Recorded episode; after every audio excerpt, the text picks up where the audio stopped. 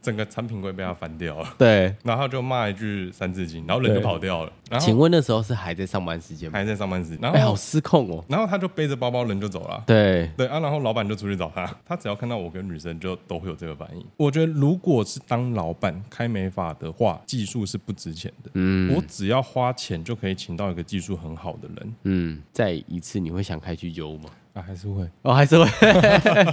欢迎来到发型师下班后，发型需要修剪，人生也要梳理，让我们一起开聊吧。Hello，大家好，我是 Josh。嗨，我是 Evan。我们今天邀请到了我们的 Aaron 老师一起来聊。那我们今天要聊的是关于他的美发生涯，以及在生涯的这个过程当中，他遇到了一些机缘巧合，所以他成立了一个自己的一个另外的一个事业的故事。相信这是很多美发人可能做了三年、五年甚至更久的人，可能就会慢慢去思考，就是说，哎、我稍微有赚到一些钱了，但我不知道有没有赚到钱，但可能就是赚了一点钱之后，就觉得说，哎、好像可以慢慢去挑战一些不一样的事情。Evan 老师，要不要简单跟大家自我介绍一下？我叫 Evan，哎、我要从我的哪里开始？都可以，都可以，就自我介绍。啊。我自己的话，我的擅长的领域是做烫发。对，烫发的风格的话，其实没有什么局限，就是只要是烫发的发型，只要是基本上卷得嗯起来的都烫，都烫，都烫。OK OK，都可以。以，都可以。然后刚刚老板有说到，就是有创一个自己的品牌吗？待会可以跟大家简单介绍一下他们的居酒屋，真的是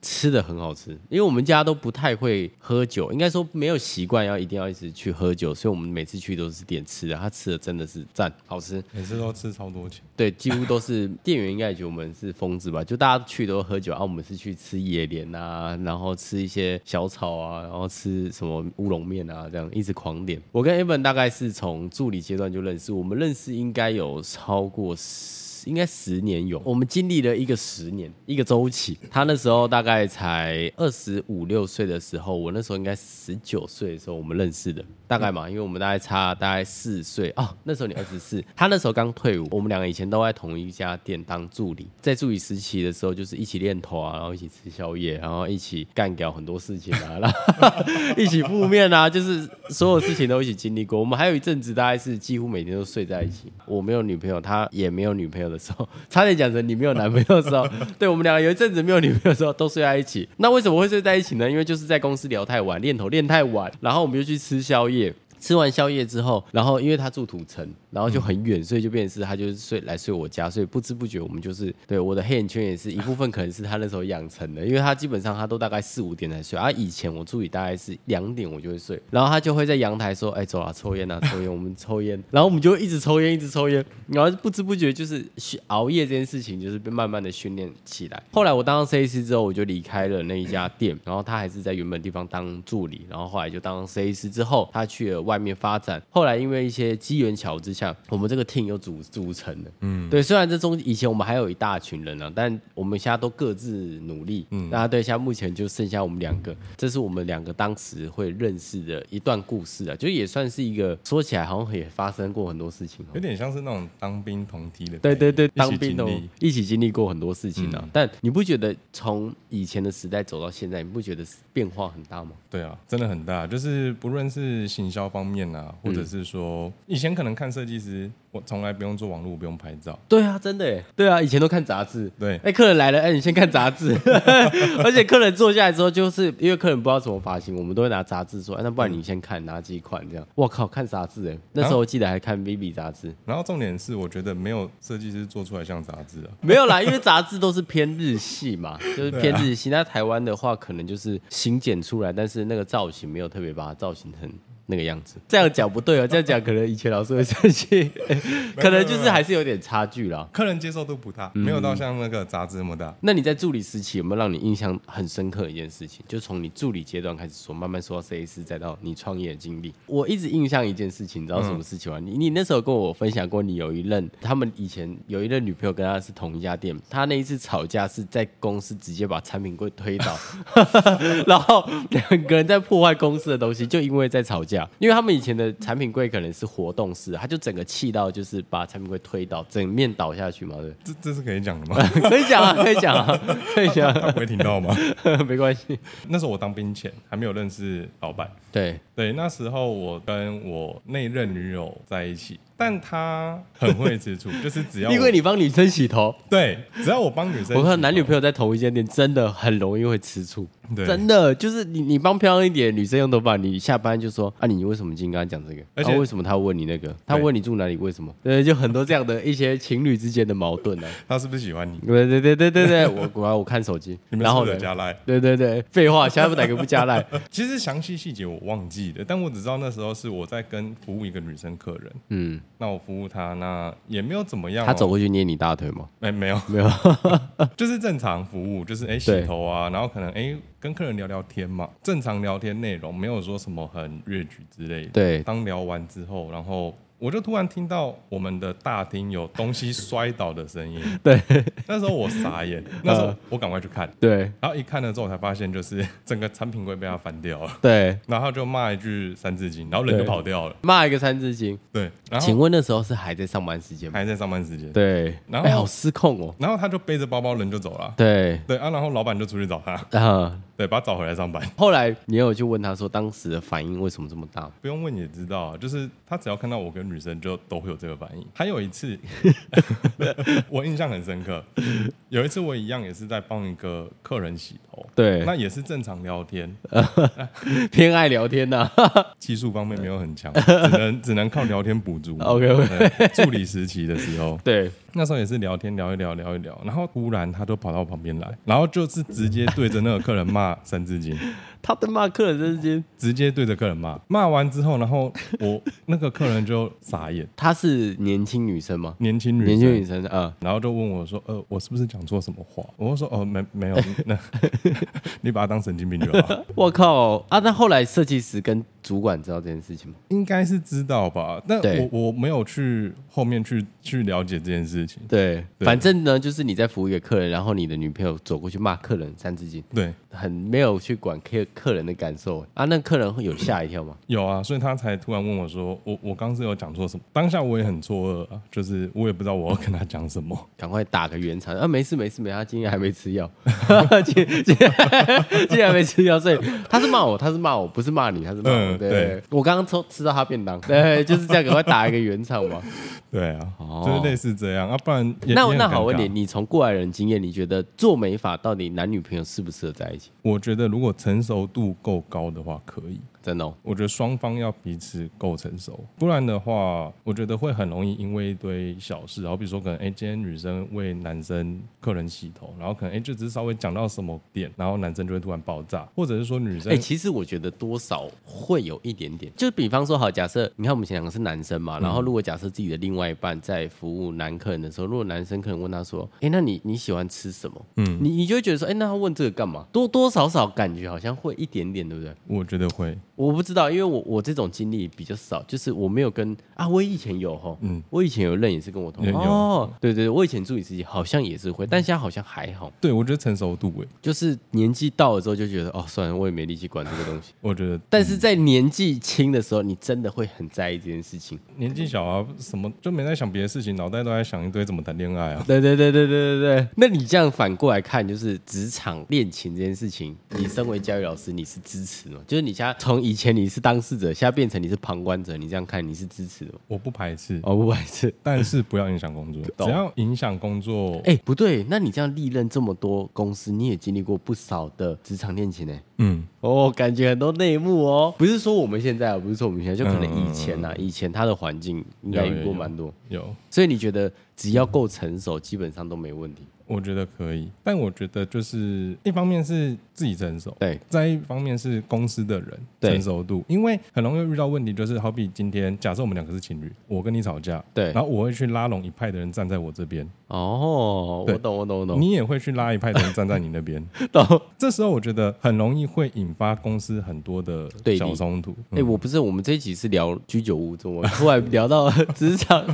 就是自己的心智成熟度跟整个团队成熟度很重要，对，懂？嗯所以以前你有面临这种选边站的问题吗？没有，哦，还 OK 就对呃，。我谁都不管。哦，谁都不， 我不管谁，其实就没事了。对，那我问你，你觉得两个助理在一起跟两个设计师在一起，本质上是有差别的吗？有。差别在哪里？如果是助理跟助理在一起的话，对，很多都是感受上的问题。感受上的问题。嗯，设计师跟设计师在一起的话，很多都会是一些小事情、欸我觉得是真的是都是小事情，但你是你不觉得设计师跟设计师在一起会有比较心理吗？我觉得会有，会有，对不对？对就是有一种，就像以前我那个女朋友是刚当设计师，我也刚当，然嗯后我就想说，干我不能输她，因为很没面子。我以前每天下班练头，就我还输她，那这不是很丢脸吗？ 重点他还不练头，对对对，我觉得是比较心理，多多少少我觉得会有一点点。嗯而且就算今天是情侣哦，你你另外一半做的比你好，你也不会说，哎、 你怎么做？你就拉不下脸嗯啊，会有一点点这种感觉。而且如果假设今天，假设你今天真的问了他，然后他跟你讲，你未必会接受他，你会说啊不是啊，为什么你这样做就可以，为什么我这样做不行？对对对对对，对因为太熟了就会直接讲出来。对，哦，所以你觉得助理跟设计师还是有差别，有我觉得面临的难题不同。这是在助理时期嘛？后来当上设计师之后呢？你当时为什么会想要做美发？我想要做美发的原因其实是我不是本科系毕业的，对，我是资讯科技工科啦，就是人家说的那种资讯科，对资讯科资讯科，我当初会想要做美发，是因为我以前去外面给别人服务剪头发，我会觉得说，哎、设计师这个职业，每天可以把自己打扮的很好看。然后嗯你以前是不是在善导市的那个 A one？不是那那个只是暂时的，哦，暂时的哦，懂懂懂。我有在那边剪过头 发。就都穿赛车服了嘛。对对对对，对观众有没有对经历过那个年代？二十五年前了吧？没有那么 差不多吧。 那时候我你才是国小的时候啊，没有啦？那时候我高中，哦，你高中，所以大概是二十年前，差不多差不多哦有二十年前的20事前情。哇，那个沙龙现在还在吗哦，这我不知道，不知道我不知道。 ？OK OK。对，那个反正那个沙龙就是我听说，就是大家都是穿赛车服帮你剪头发的一间沙龙，对，但是在二十年前它很有名，很红，很红嘛，都要预约，都要排队。剪一颗头三分钟。哦，这么快啊？那就跟快剪其实很像啊，对，但是剪出来的质感又是年轻的，是好看的。是还行，但是懂不会有很多细节。总之就是你在以前还没做美发的时候，就觉得发型师很帅，我就会觉得就是哎、诶好像收入也不错。你那那时候怎么感觉出来我们收入不错？问呢、哦，你是直接问他啊？们对啊，我都说啊，你们这样一个月多少？啊？那时候你听到数字有吓一跳吗？也没有，就五六万。他那时候是回我五六万，哦，因为以前的抽成大概都是二抽起，他如果领六万的话，他其实也做了哦，也做了大概三十万呢，大概做了三十万业绩，差然不多后二抽大概也差不多六万多块，对，哦好辛苦、哦， 现在好辛苦、哦，以前好辛苦，现在真的现在抽成应该都翻倍了。现在翻翻翻又再翻连一倍，对对对嗯对，对，然后我那时候就觉得，哎、他们每天可以打扮自己，因为我那时候也是一个蛮爱打扮自己的人，对很爱整理头发。有看出来，大家观众有看他的指甲吗？看得出来是蛮爱打扮了，虽然三十二岁了， 我那时候我就是比较爱打扮自己嘛，那我对就觉得说，哎、那我不想要真的从事资讯这一行业。其实我读这个科系是被有点像是被逼的，被家人我们家人逼我，就说一定要去读这个。对对，那读到大学之后，那我就决定，我就觉得说我想要未来做我自己做的行业，我不想要说我毕业了，然后我做一份我不想要的工作做对一辈子。我觉得人生大多时间都在工作，除非你可能读书时期或者是退休，不然你的中间的时间都是在工作。那我不想要做一件我不想做的事情，然后一辈子。对，那我才决定做美发这个行业。对才进来的。那我当初其实也是放弃很多啦，那时候我大学都还没毕业就直接休学了。嗯，然后会不会觉得有点可惜？还是还好？我现在想起来，还是觉得我那时候选择是对的。哦哟，所以现在有这个犹豫的，就是你正在求学，但是想要做美发嗯的。如果假设你真的很想，其实放弃做美发，多年后你也不会后悔。我觉得只要你不会够想，当我做了美发，就是你读大学然后放弃的。哦，对我放弃很多嘛，就因为家里不认同，然后那时候我也是自己搬出来住，对，然后那时候就自己办休学，然后休学了之后呢，然后是我一切都办好了，连店家都找好了，对我才回家跟我妈讲说，哎，我休学了，对对我我啊对，要做美发，嗯，对，然后那时候我妈也不认同，说没关系，反正我住的地方已经找好，我自己出去住。对对对对对，其实我觉得时间长了久了，当他们去看到你的决心，他们还是会支持你，因为毕竟怎么说都是你父母。差不多过了半年左右吧，他们也认同我做美发，那他们才说，哎，那不然那你回来吧，就是我们也同意让你去做这件事情的，就一直持续到现在啦。说真的，其实我觉得做美发有时候会有一些过不去的坎，有时候你会觉得，哎、我好像一直卡在这边，我好像一直没办法前进，有时候会有会想要退出，会觉得说我我当初的选择是不是对的？那这时候我会回想我我自己说，我当初为了入这一行，我放弃了这么多，我不可能就此离开。对，那就会让自己一直留在这边。时间长了久了，就像刚刚问的，我到现在问我说，如果再一次选择，其实我一样会选择我休学，然后来做美发。听起来感觉是一个原本的人生规划，其实是一个感觉就会变成是一个很正常上班族，嗯，但是因为可能自己真的心里很想要变美、变好看，然后自己也爱打扮，所以选择这一行。然后中间经历了一些父母上的不认同，到后面慢慢的他们看到你的决心，然后慢慢的在这一行自己走出自己一条路。但是在走这条路的过程不是很顺遂，嗯，但是只要每当放弃的时候，想放弃的时候，你就会回想当时自己就是为什么要踏上这条路，然后你就会又再继续坚持地往下走。后来是什么样的巧合之下开了你的第二的事业，就是居酒屋出来？跟我一起开居酒屋的朋友，是我在当兵的时候认识的。对，你在当兵认识了好多贵人，认识了很多人。我也这么觉得啦、对，就是他们是真的是我的贵人啊，嗯对我我觉得可以这样讲，他们算是我的贵人。其实我们一直以来，我们都有想说，我们想要做出自己的事业。对，而且因为你们以前就很爱喝酒，对，哦，我们以就前是找酒有关的东西。嗯，我们以前超爱喝酒。其实我们当初创业的目的，只是想说，想要有一个自己的喝酒的地方，对秘密基地。那我们想要喝酒的时候，我们就可以哎、随你时们的过去你们的秘密基地也花不少钱 呢，人家秘密基地都是简单，就是找一个地方，你们是嗯就开了一家直店，接开一间店。开一间店，OK，对，那我们本来只是想说，就是啊，我们有一个属于自己喝酒的地方，一个喝酒的场合，这样，那对我们就开了这间店。当开了之后，才会发现说，哇，原来开店这么难，你有觉得很难吗？很难。其实开店真的不是说要把这个东西讲的很难，让大家不想去做这件事情，是它真的没有想象中那么容易。因为刚开始你可能会觉得说啊，我东西好吃就会赚 钱啊，对对对对对，就是我技术好，我就有开店就有客人了。但是其实实际上，我会认为技术只是你的最基本的嗯条件，甚至我觉得讲句实话，我觉得最不值钱。嗯，我觉得技术最不值钱。你说包含美发也是一样嘛？如果要开美发店，我觉得如果是当老板开美发的话，技术是不值钱的。嗯，我只要花钱就可以请到一个技术很好的人。嗯，就跟我觉得，我这样会不会被我们拒绝无聊？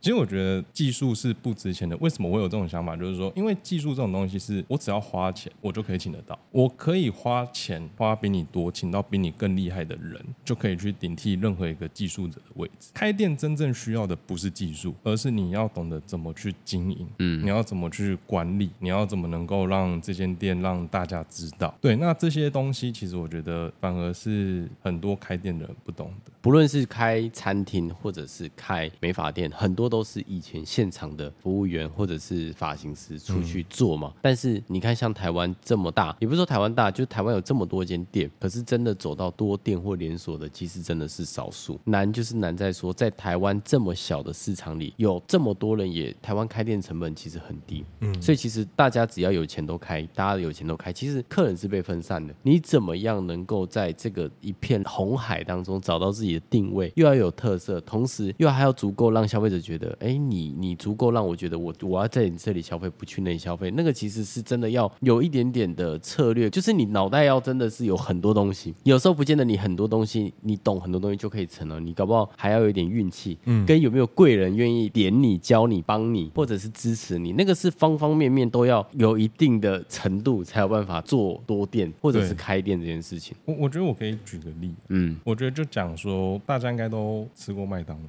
是哎是是对是，但我觉得就像你说麦当劳好了，麦当劳好不好吃，其实我觉得啊还不错，就是你可能你想吃东西的时候，你偶尔会去想到，你会去吃它。那对为什么它可以开那么多间店？不可能说因为他们很会做炸鸡，他们很会做薯条，所以我很爱吃这个。他对们这个东西都只是一个 SOP 的流程，所以那我觉得你做餐饮也是嘛，我把一个东西把它做成一个 SOP 一一套流程流程下来。对，可能哎、诶我可能我烤我要烤多久，我要翻面，嗯那我可能我要烤到几成熟，那我的酱汁、我的调配都是一个固定的比例。那我们只要这样做出来之后，其实我们根本不需要一个技术人员，你只需要按照我们的方式去走，你得到的出来的答案是一样的。那我觉得其实这个在美法上其实也是蛮通用的。像我自己来说，因为我也是做教育，好多工作，我会觉得说教育也很简单，我把一个发型，我把它去裁剪，我把它裁剪，然后把它变得剪得很简单，烫发的东西也是把它弄得很简单，那我觉对得我就可以无限去复制交给任何一个人。那我觉得 SOP 是一件，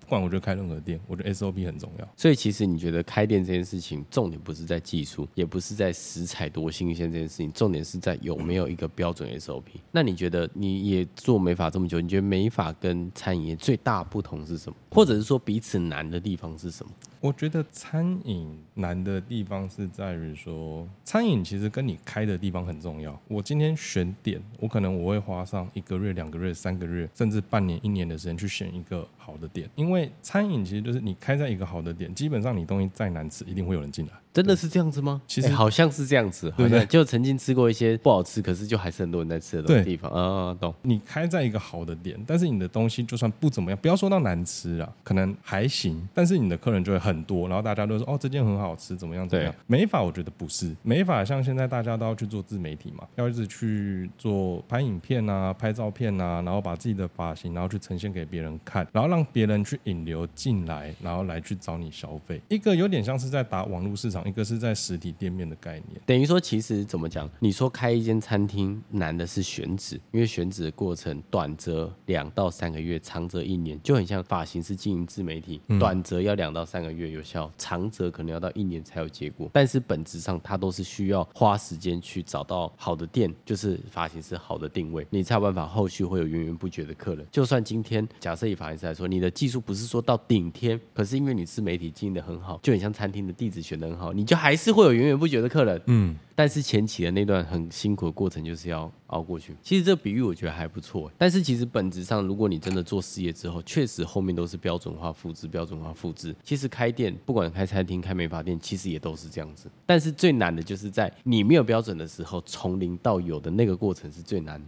就像我自我们自己刚开到七间店，我觉得最难最难就是一跨二或者二跨三，可是后面之后你就觉得它其实就是复制、放大或缩小的概念。对基本上我觉得以十年为一个单位，十年打法都差不多。但是你再跨下一个十年，或许就不一样哦。因为你看反推十年前的美发，可能十年前美发根本没有自媒体啊，所以我觉得美发就是以十年，十年你只要找到一个打法，就是一直复制贴上、复制贴上，每年就是复制贴上、复制贴上。但是下一个十年可能就会是建立新的一个做法。嗯，对啊，或许我在想，未来十年之后，可能台湾的美发就会变成是有很多人工的地方都会变成是自动化。比方说，我觉得护发可能就会出一些护发的护发机，嗯，你只要躺在后面，然后助理按一个钮，它就会开始护发。时间到了，它机器停了，然后就可以起来。就是等于说会有很多人工地方应该会被被机取器代被机器给取代，因为人工成本太高。嗯，对啊，你看什么劳退、劳保，然后员工薪资在调，美发也不是一个可以短期拉的客单价很高的产业，未来一定会慢慢的很多东西是往